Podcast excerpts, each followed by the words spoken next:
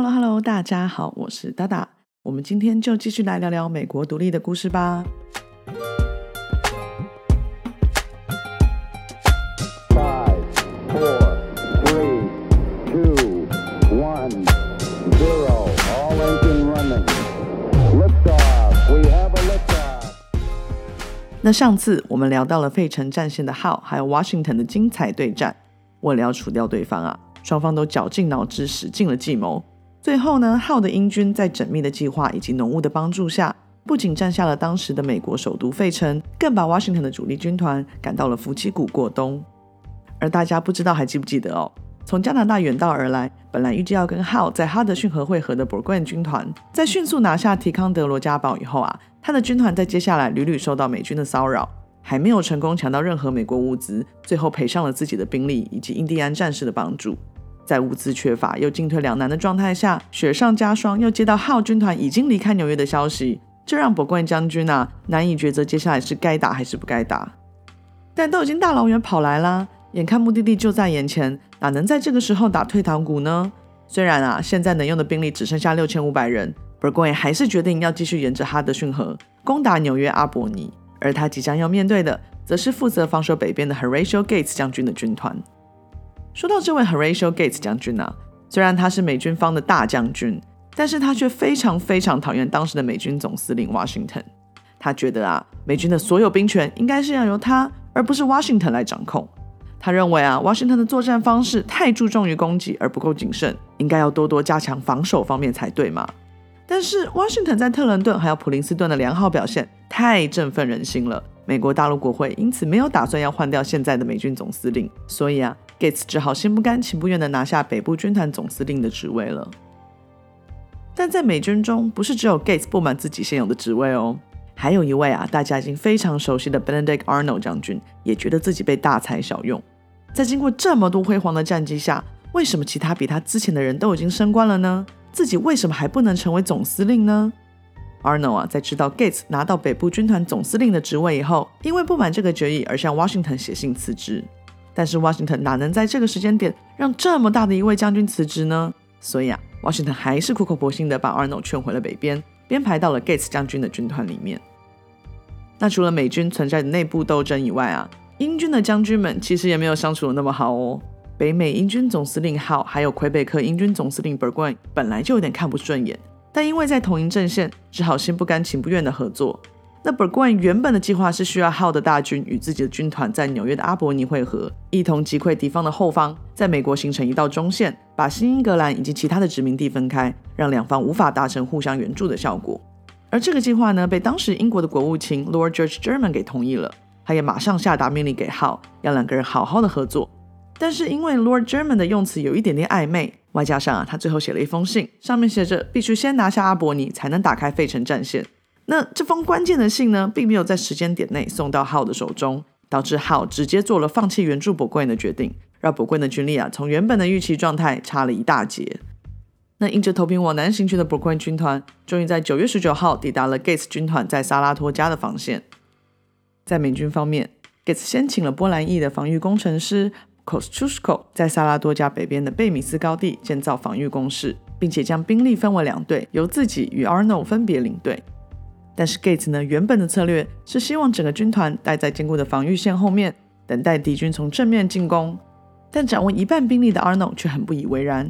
他观察了整个美军的布阵以后，发现军队的左翼因为地形的关系，很容易被英军攻击，最后呢，就会形成了整个军队被包夹的状态。所以啊，他主张应该采取主动攻击的姿态，从左翼去试探英军的动向，然后再决定接下来的策略。那在经过激烈的争吵以后呢，Gates 因为拗不过硬脾气的 Arnold，只好答应让 Arnold 的部队先离开防线，防守军队的左翼。那这个 Arnold 啊，果然料事如神呐！身经百战的 Burgoyne 当然也发现了美军阵型左翼的弱点，于是啊，派了大军想要进攻包夹美军。结果呢，两军在费里曼庄园相遇，并且爆发了激烈的交战。一开始啊，阿诺的侦察部队因为有着 Daniel Morgan 将军所训练出来的精良狙击兵部队、摩根神枪手部队的掩护，占有了极大的优势。但随着 Burgoyne 的大军一批一批的到来，战况开始不停的反转，一下美军占优势，一下又英军又夺回主控权。就这样打了一整天美军渐渐因为兵力不足而失去了优势。但是啊，随着冬天的到来，战场也越来越早天黑。美军啊，最后在千钧一发之际，撑到了晚上，这才撤回了防守线。那费里曼庄园的一战呢，让双方都损失惨重。美军方面虽然有将近三百位士兵伤亡，但是各路民兵持续前来报道，以及没有物资的问题，所以这场战役只是个小小的挫败，并不会造成太大的威胁。但是英军方面可就没有那么轻松了。虽然拿到了当天的胜利，但是物资却有缺少的问题，又同时了六百名士兵。眼看啊就要冬天了，Burgoyne 赶紧写信向驻守在纽约的 Henry Clinton 将军请求出兵。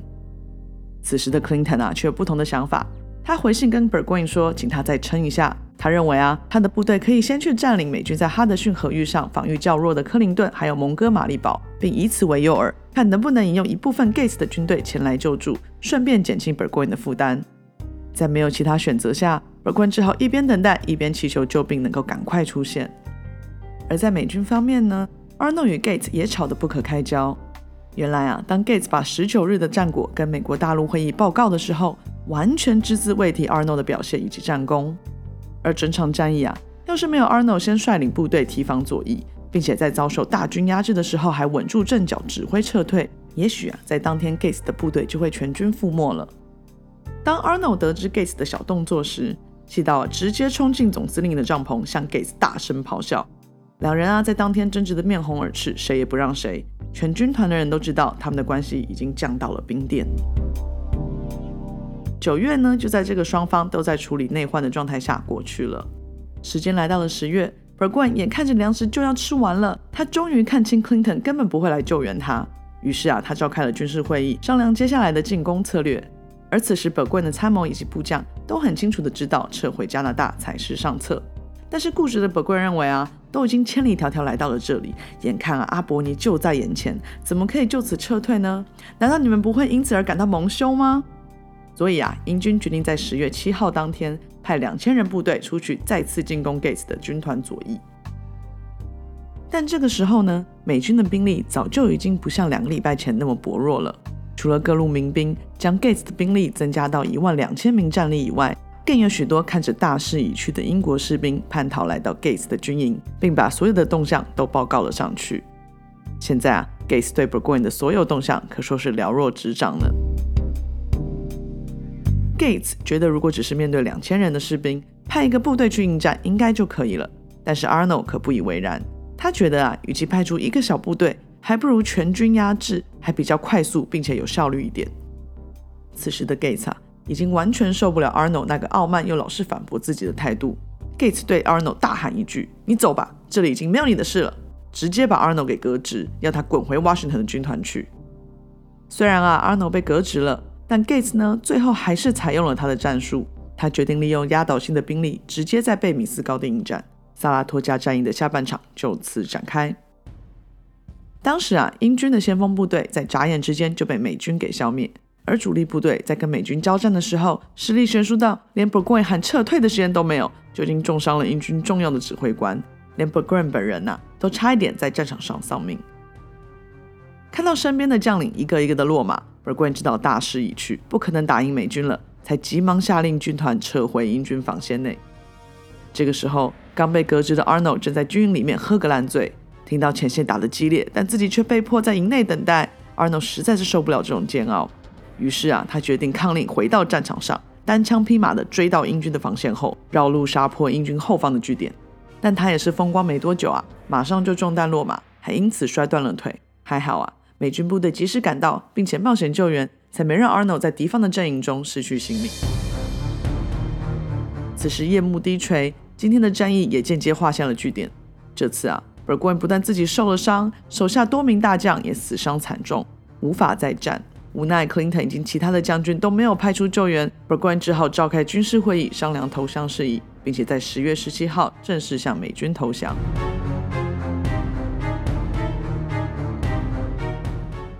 此次的萨拉托加战役呢，被誉为独立战争的转捩点。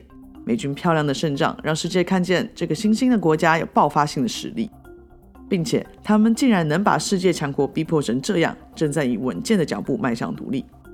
萨拉托加战役的战果啊，在十二月七号传到了正在法国进行外交的 Benjamin Franklin 手上，而 Franklin 知道这就是美国与其他欧洲国家结盟的入场券了。当 Franklin 呢把消息带到法国国会的时候，原本还在犹豫是否要帮助美国的法国国王路易十六马上答应与美国同盟，并且在隔年的二月六号与 Franklin 签订了同盟协议，让法国正式加入了美国独立战争。这个时候啊，有很多人可能满脸问号。为什么法国会想要帮助这个无名的小国独立呢？原来啊，英国在美国独立战争前就在欧洲树立了不少敌人，尤其是老邻居法国，一直都因为争领土的关系有着长期的战争。而这个战争呢，就是我们一开始就有聊到的七年战争，大家应该都还记得吧？最后法国输给了英国，导致英国突然拥有了大片土地，然后也就是因为这个管理啊，还有打仗的费用，英国开始疯狂的向美国殖民地征税，才开启了独立战争。正所谓敌人的敌人就是朋友嘛。这么多年过去，法国可没有忘记英国在七年战争给自己的羞辱。为了讨回一城，法国就像赌场里游荡的观望者，准备在最佳的时机参战厮杀一场。而与法国同盟，成为了美国在独立战争中的一大后盾。法国不但答应以金钱、士兵还有物资援助美国，更在几个月后向英国再次宣战。那欧洲各国啊，原本以为美国独立战争只不过是英国在新大陆里镇压暴民。那法国的加入呢，让整件事情突然在一夕之间变成欧洲两大强国的战争，也引起了西班牙还有其他邻近国家的注意。欧洲各国现在正在虎视眈眈，等待机会，希望能趁机一同打压打压之前太过于嚣张的英国。不过英国啊，却没有因此而一蹶不振。刚刚拿下费城的英军，更在短时间内巩固了上普兰湖的势力，一点都没有输掉战争的打算。而刚吃了败仗的 Washington 也正在准备度过战争中最漫长的冬夜，美国独立战争这才达到中场休息而已呢。